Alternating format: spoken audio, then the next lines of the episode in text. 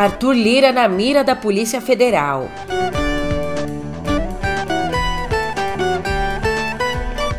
Também por aqui o Pix de Bolsonaro.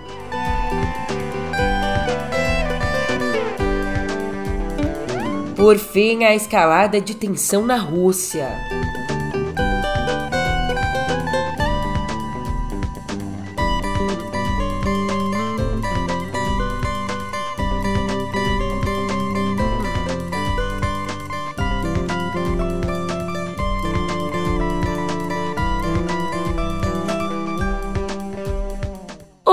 Ótimo dia, uma ótima tarde, uma ótima noite para você. Eu sou a Julia Keck e vem cá, como é que você tá, hein?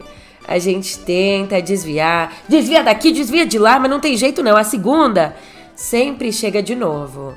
Mas te dizer que esse é até um desvio soft, viu? É bem soft perto de outros por aí. Outros que eu te conto agora, sabe onde? No pé do ouvido.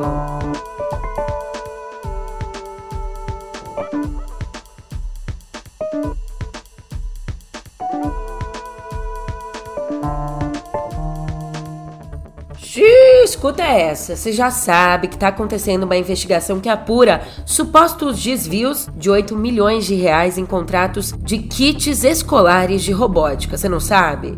Então, só que sabe o que aconteceu agora? A Polícia Federal encontrou documentos com registros de pagamentos atrelados ao nome Arthur. É, Documentos apreendidos com o Luciano Cavalcante, que é auxiliar, ajudante direto do presidente da Câmara, o Arthur Lira. Esse documento lista 834 mil reais em valores pagos entre dezembro do ano passado e março desse ano, com ao menos aí 30 desembolsos, totalizando 650 mil reais, com referência a Arthur. Já com o Anderson de Jesus, que é motorista do Cavalcante, os policiais apreenderam uma espécie de livro-caixa que tinha saldos, repasses, continha também ali destinatários, datas, toda essa organização financeira. Olha, as anotações referentes a abril e maio desse ano foram escritas à mão e estavam num carro. Parece coisa de filme, né? Ó, aqui o nome Arthur aparece 11 vezes em gastos totais de mais ou menos 265 mil reais motorista, ele disse à Polícia Federal que os pagamentos foram feitos a pedido do Cavalcante, que seria o proprietário do carro onde as anotações foram encontradas. E com a descoberta, a Polícia Federal encaminhou, sabe o que? A investigação para o Supremo. Enquanto isso, a assessoria de Lira disse que toda a movimentação financeira e pagamentos de despesas do presidente da Câmara, todas elas têm origem nos seus ganhos como agropecuarista e ganhos vindos também da remuneração como deputado federal. Fecha aspas. Aí a gente tá no Lira e desvia, desvia, desvia um pouco e cai, sabe em quem? Na família do Lira. Família que eu queria fazer parte, viu? Essa família é muito linda e também muito oriçada. Sacanagem. Mas fato é que uma enteada, três primos e seis aliados políticos do Lira ocupam posto-chave da Companhia Brasileira de Trens Urbanos, a CBTU. Juntando todos os salários, né, desses queridinhos aí do Lira na empresa, empresa que é chamada lá em Brasília de Estatal do Lira. Somados os salários, a gente tem 128 mil reais, sendo o menor salário no valor de 5.933 e o maior no valor de 25.700 e cacetada. A CBTU, que administra os trens urbanos em cinco capitais, tem um orçamento de 1 bilhão e 300 milhões e ela costuma estar fora dos holofotes das principais estatais. Lira e nem a empresa, nenhum dos dois se pronunciaram sobre a informação. Se o Lira foi pego de surpresa com a divulgação dessas bombas todas, outro político ele não sofreu do mesmo mal. Ele não sofreu de surpresa, não foi por falta de aviso. Entre julho de 2021 e agosto do ano passado, um período de mais de um ano, O então presidente Jair Bolsonaro recebeu ao menos 31 sinalizações de que a Justiça Eleitoral consideraria a propagação de fake news sobre urnas eletrônicas, consideraria, né, essas fake news como um ataque à democracia, passível de punição. Então, sim, o ex-presidente estava ciente desse risco, que inclui inclusive a inelegibilidade ele estava ciente quando fez a reunião com embaixadores em julho do ano passado. Aquela reunião onde ele criticou o sistema eleitoral sem fundamentos e que é exatamente por conta dessa reunião que ele está sendo julgado agora no TSE. Esse levantamento aqui de 31 avisos foi feito pelo Globo com base em declarações e decisões judiciais. Agora, se o Bolsonaro ficar inelegível, Sabe quem é que já tá aí esquentando o banco de reservas?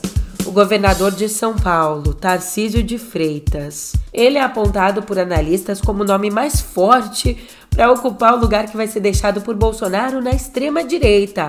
Caso, como eu disse, o Bolsonaro seja considerado inelegível por oito anos pelo TSE. Mas se você não tá nem conseguindo prestar atenção aí nas notícias, porque tá pensando nos problemas, né? Fim de mês o bicho pega para todo mundo, eu sei disso. Calma, você não tá sozinho. Tem até gente que tem joia, joia contrabandeada, sofrendo, você acredita? Se tem gente assim sofrendo, imagina nós, né? Enfim.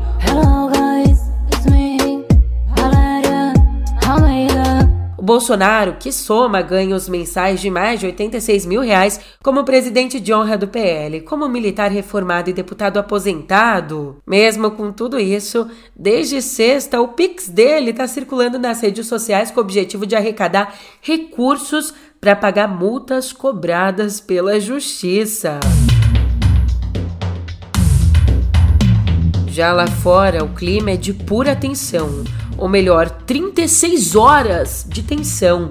36 horas expondo rachaduras e fraquezas russas deixaram o mundo em alerta no fim de semana. O grupo mercenário Wagner ameaçou se voltar contra a própria Rússia é esse grupo que conta aí com mais ou menos 40 mil russos que estão lutando na Ucrânia junto com as tropas russas. Na sexta, o líder do grupo Wagner acusou os militares russos de atacarem os acampamentos dos seus combatentes. Em resposta a isso, ameaçou enviar todo o batalhão para atacar o Ministério da Defesa da Rússia Putin ficou exposto como nunca, à beira de uma guerra civil. Então ele foi à TV, deu as caras, se referiu ao motim como uma traição e afirmou que quaisquer ações que quebrem a União são uma facada nas costas do país e do povo.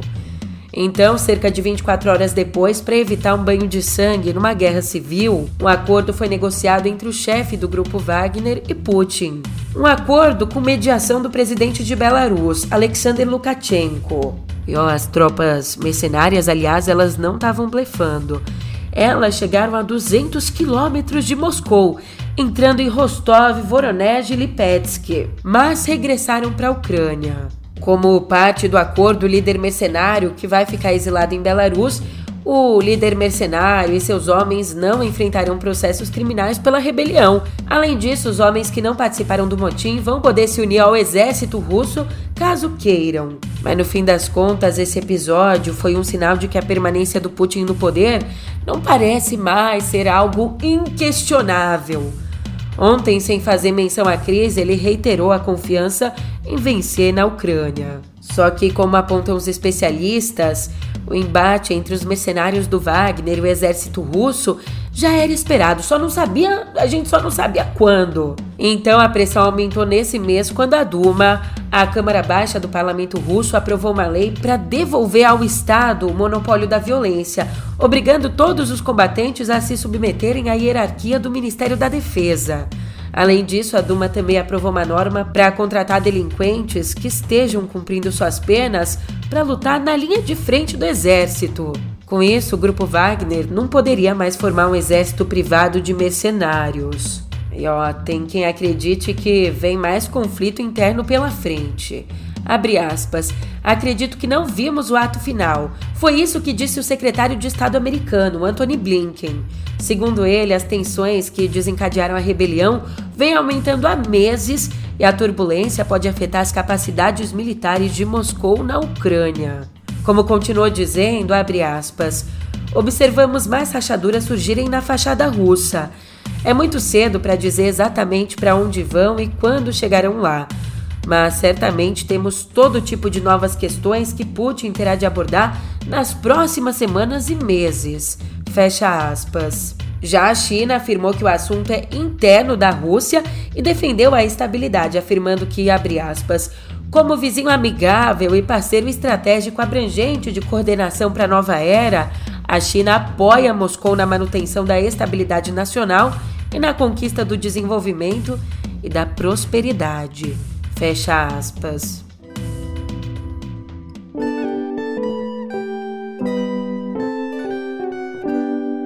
Aqui em Viver eu te conto que juntos, pesquisadores e representantes da ABIN, do Ministério dos Povos Indígenas, do Ministério Público e da Polícia Civil do Pará, essas autoridades informaram que tem aumentado nos últimos anos a presença de facções criminosas em comunidades indígenas e quilombolas na região da Amazônia. E, de acordo com essas autoridades, os principais crimes cometidos são extração de produtos florestais, mineração, caça e pesca ilegais, grilagem de terras, tráfico de drogas, além de ameaças e homicídio contra lideranças locais. E para você entender o interesse, né, que está por trás aí, o interesse das facções criminosas pelas comunidades, entre os principais interesses está o interesse pelo uso dos territórios indígenas como rotas alternativas para fugir de fiscalizações e também o interesse para a instalação de estruturas ilícitas. Enquanto isso, na área da saúde, nos últimos 15 anos, ao menos 2.044 pessoas tiveram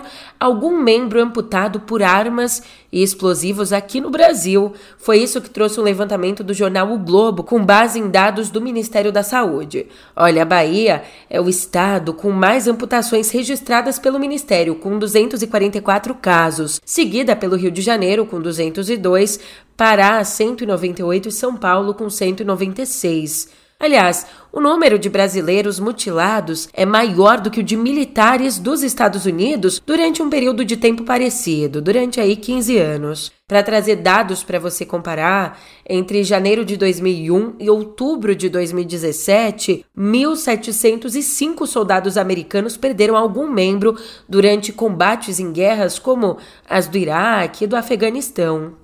Eita, que bad trip, hein? Então vamos terminar aqui a nossa editoria de Viver com Esperança. O Conselho Federal de Biomedicina autorizou profissionais da área, biomédicos, os autorizou a prescrever produtos fitoterápicos à base de canabidiol, de CDB, uma substância encontrada na maconha. Mas tem um porém aqui. A permissão vale só para biomédicos que sejam autorizados e especializados em acupuntura. Ah, e o texto ele também ressalta que o uso do produto deve seguir critérios para dosagens, levando em consideração as necessidades específicas de cada paciente. Essa resolução que a gente está conversando, ela entrou em vigor na última sexta, quando foi publicada no Diário Oficial da União.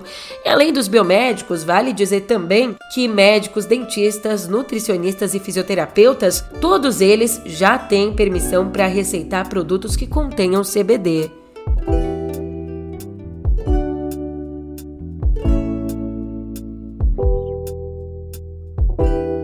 Olha só, abre a agenda e anota, não esquece. A Bienal do Livro do Rio vai acontecer entre os dias 1 e 10 de setembro e vai contar com a presença, sabe de quem? Vai contar com a presença da americana K.L. Walter, autora de Uma Tempestade de Verão. Inspirada nas músicas da Taylor Swift, essa obra foi disputada aqui no Brasil por quatro editoras e a Rocco levou a melhor. Sucesso entre os fãs da cantora, assim que foi lançado nos Estados Unidos em 2021, o livro chegou aqui, não tem muito tempo não, chegou aqui em 28 de abril, ficou na lista dos mais vendidos e já foi reimpresso duas vezes. E pensa numa bicha que não para não. Amanhã ela lança nos Estados Unidos seu segundo romance, What Happens After Midnight, também influenciado pelas músicas da Taylor. E já tem uma terceira obra em produção, hein? Infelizmente, antes da gente ir para a próxima editoria, temos uma despedida aqui. Morreu na sexta, na Califórnia, aos 86 anos, o ator americano Frederick Forrest. Indicado ao Oscar e ao Globo de Ouro pela atuação em A Rosa, ele ficou conhecido como Jay Hicks em Apocalipse Now, de Francis Ford Coppola. E aí, Forrest se especializou em artes teatrais e em estudos de televisão e rádio na Texas Christian University. Com uma extensa filmografia, incluindo A Conversação e Um Dia de Fúria, seu último trabalho no cinema foi no remake de A Grande Ilusão, estrelado por Sean Penn, Jude Law e Kate Winslet. O ator morreu em casa em decorrência de uma longa doença.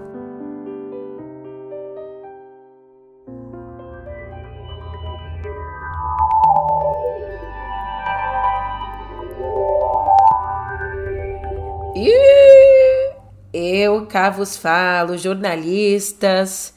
Lá no Canadá, a gente tomou um bloco a Meta, dona do Facebook do Instagram, vai bloquear o acesso a notícias no Canadá. Vai bloquear o acesso a notícias dentro dessas redes depois da lei que obriga empresas de tecnologia a pagarem veículos de comunicação pelo conteúdo compartilhado dentro das plataformas. Essa norma, a Lei de Notícias Online no Canadá, ela determina que as grandes plataformas compensem os editores de notícia pelo conteúdo publicado em seus sites é que desde 2008, mais de 450 sites de notícias fecharam no Canadá. E aí que o governo canadense disse que esse projeto é necessário para aumentar a justiça no mercado canadense de notícias digitais. Aliás, outras empresas de tecnologia como Google também estão testando limitar o acesso a notícias. Falando em testes, novos caminhos, a gente parte para o lado contrário, a gente vai para os caminhos que podem se fechar. Em março, agora, faz pouco tempo, a organização da E3, a maior feira de games do mundo, anunciou o cancelamento da edição desse ano, que aconteceria nesse mês lá nos Estados Unidos.